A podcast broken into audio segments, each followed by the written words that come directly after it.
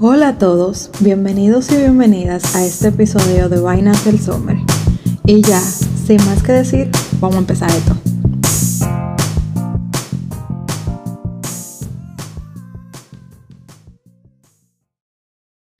Hola, en este episodio vengo a hablarles yo solita y el tema de esta semana es solamente y sumamente informativo. Y sin más introducción, en este episodio les voy a estar hablando sobre la feria de empleos o entrevistas con empleadores.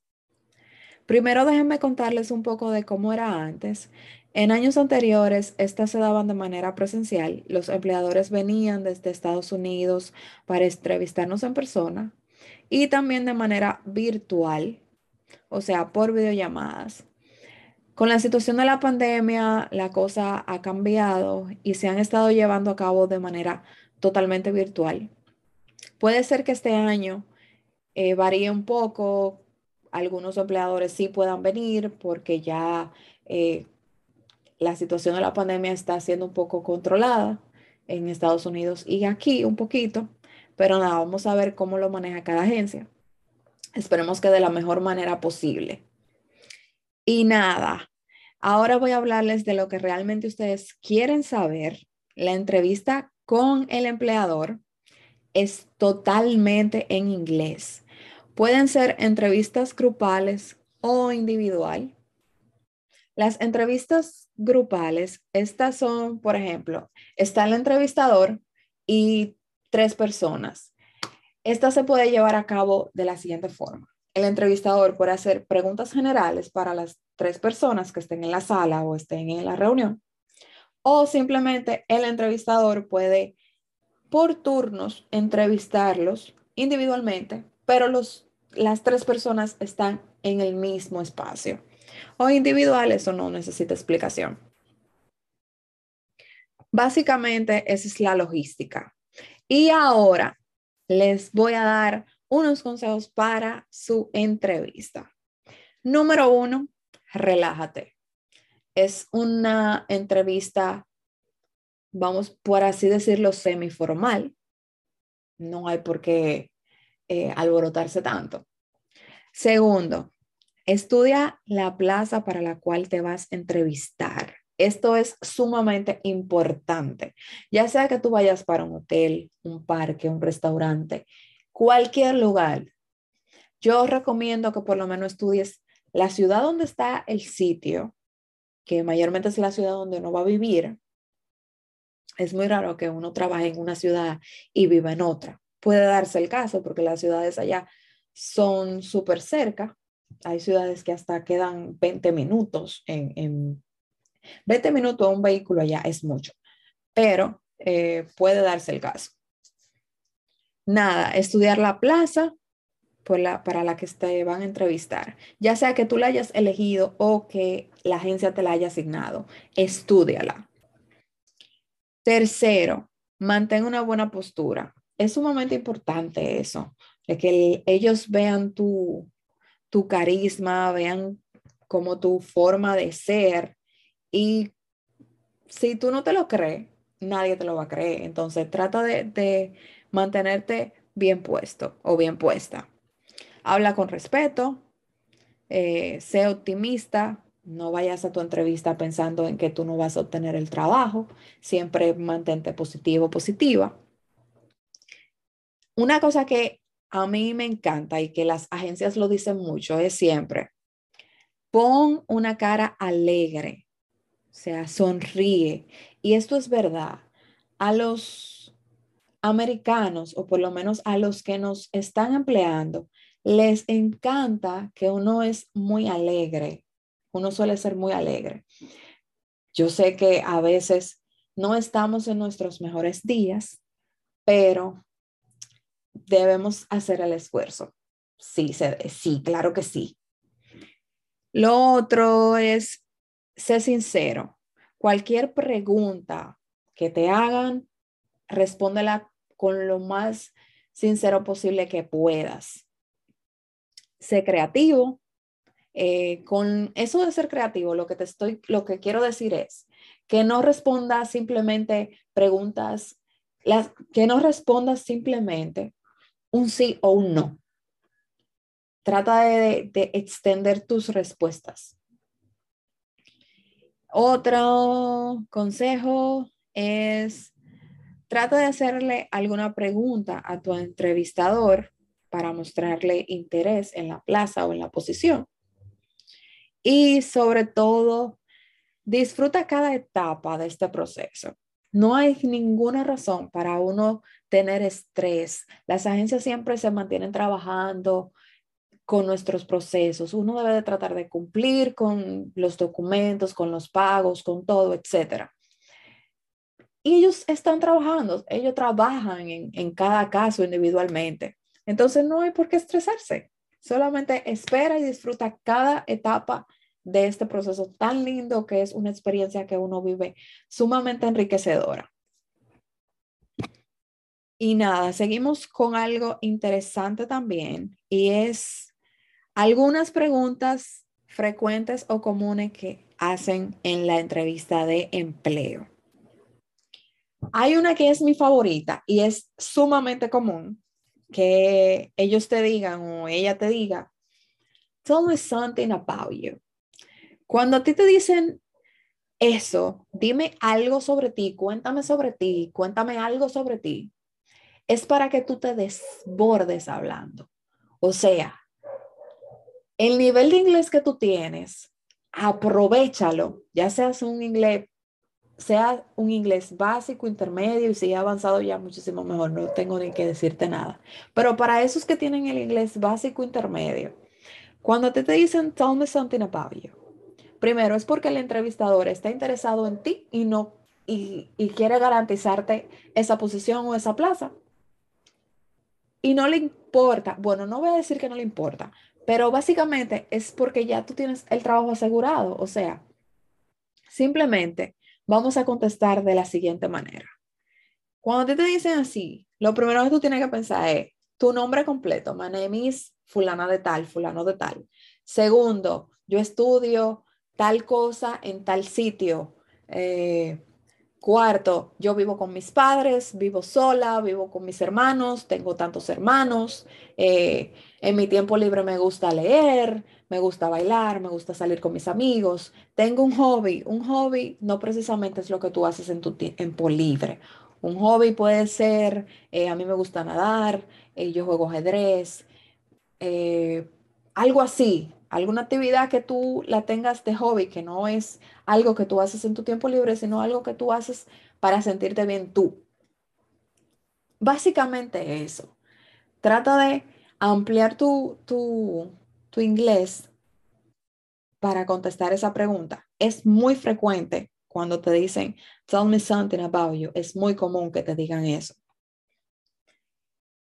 Esa parte se aprovecha. Si te hicieron esa pregunta, si te dijeron eso, eso tú lo tienes que aprovechar al máximo y comenzar a poner tu cerebro a trabajar en inglés.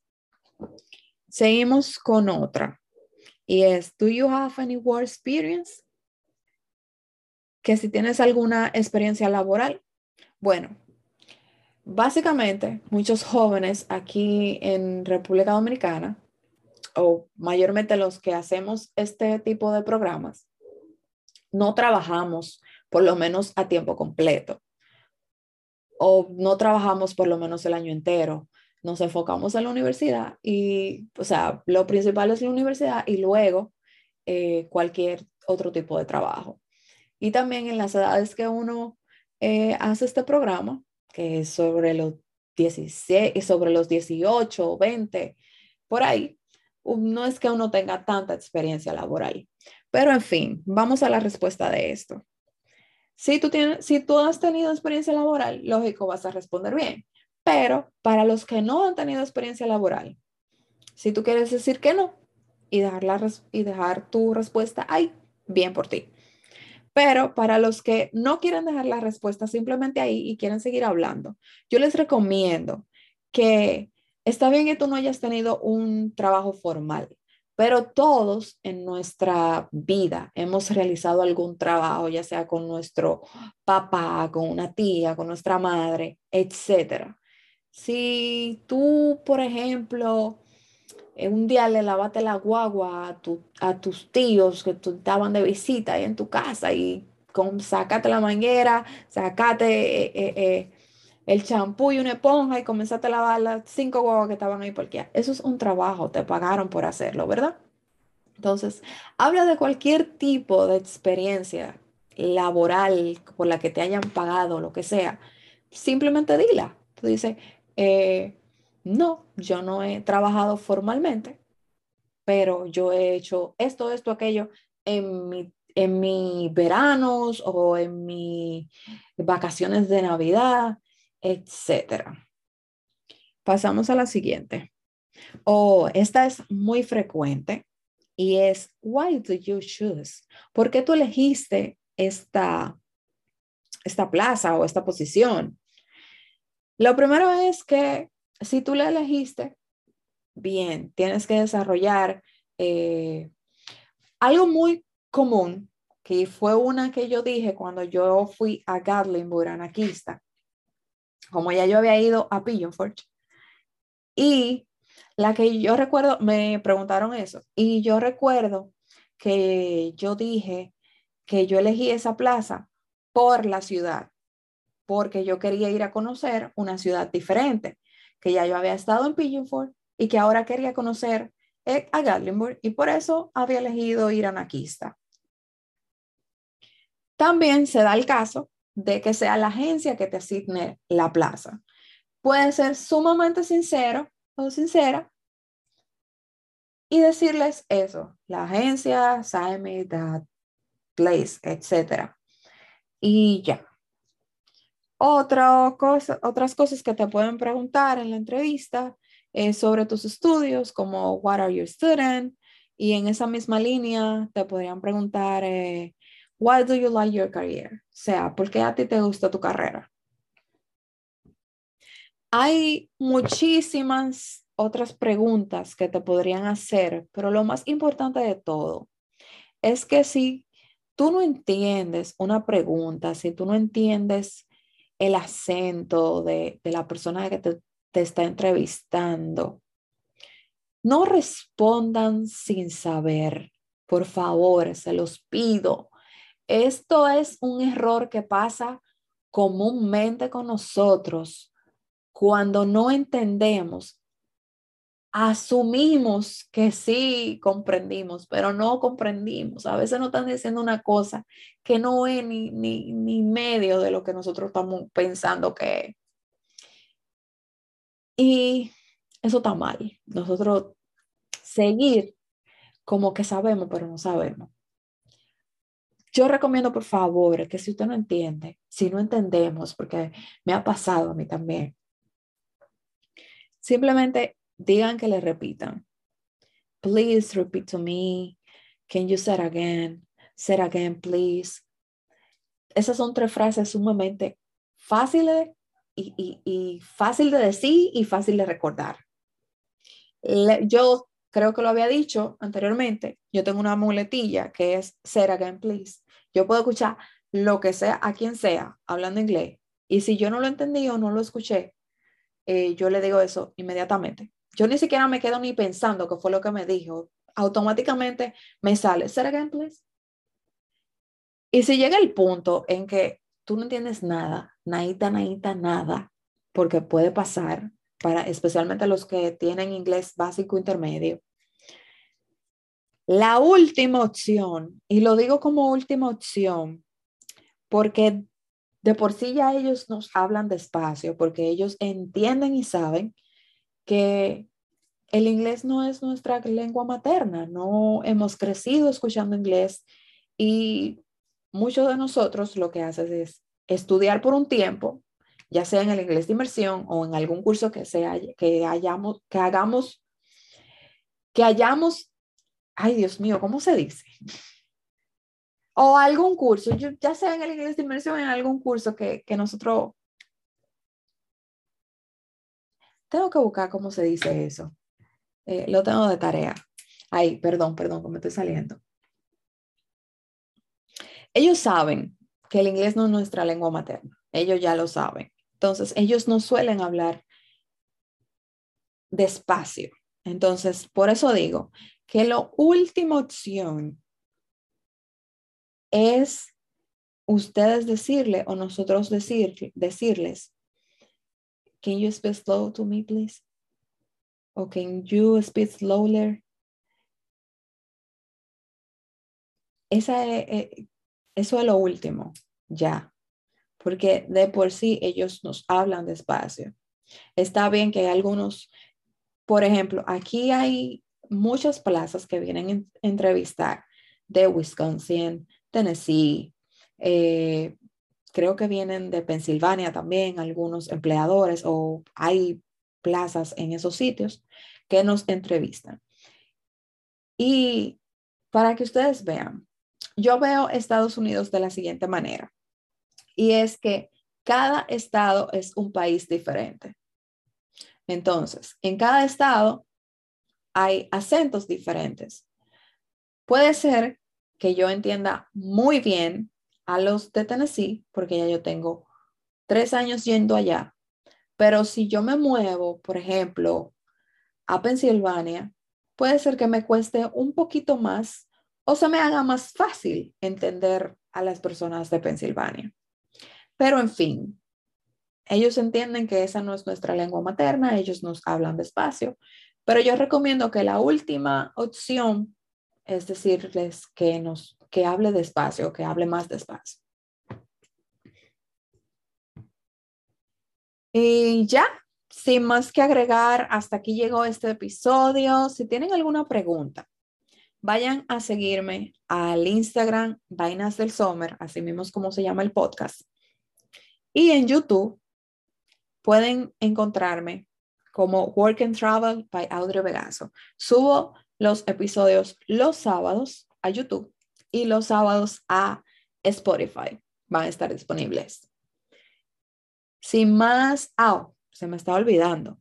Si ustedes quieren hacerme alguna pregunta, eh, cualquier cosa, cualquier cosa que ustedes, cualquier duda, inquietud que ustedes tengan sobre el Work and Travel, me pueden escribir a mensaje directo al Instagram Vainas del Summer o en YouTube, debajo de este video o debajo de los otros videos, me pueden comentar, me pueden hacer preguntas y yo se las contesto.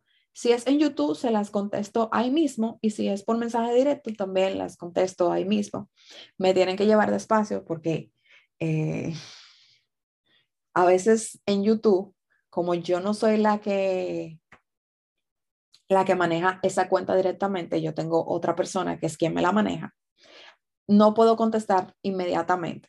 Pero si me escriben por mensaje directo en Instagram, ahí sí yo la contesto de una vez. En YouTube puede, pues, puede ser que yo conteste uno o dos días después, porque la reviso, no la reviso todos los días. En fin, ya sin más, vayan a seguirme, suscríbanse en el canal de YouTube, suscríbanse, eh, síganme en Instagram y no tengan vergüenza de preguntarme. Y ya, hasta el próximo episodio. Bye.